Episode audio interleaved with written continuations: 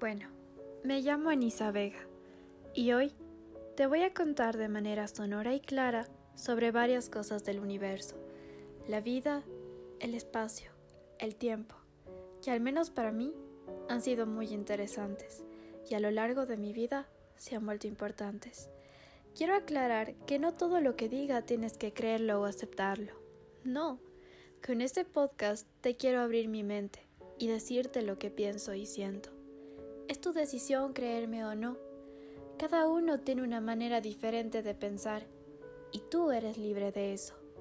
Si eres un soñador, un creador como yo, quédate y viaja conmigo.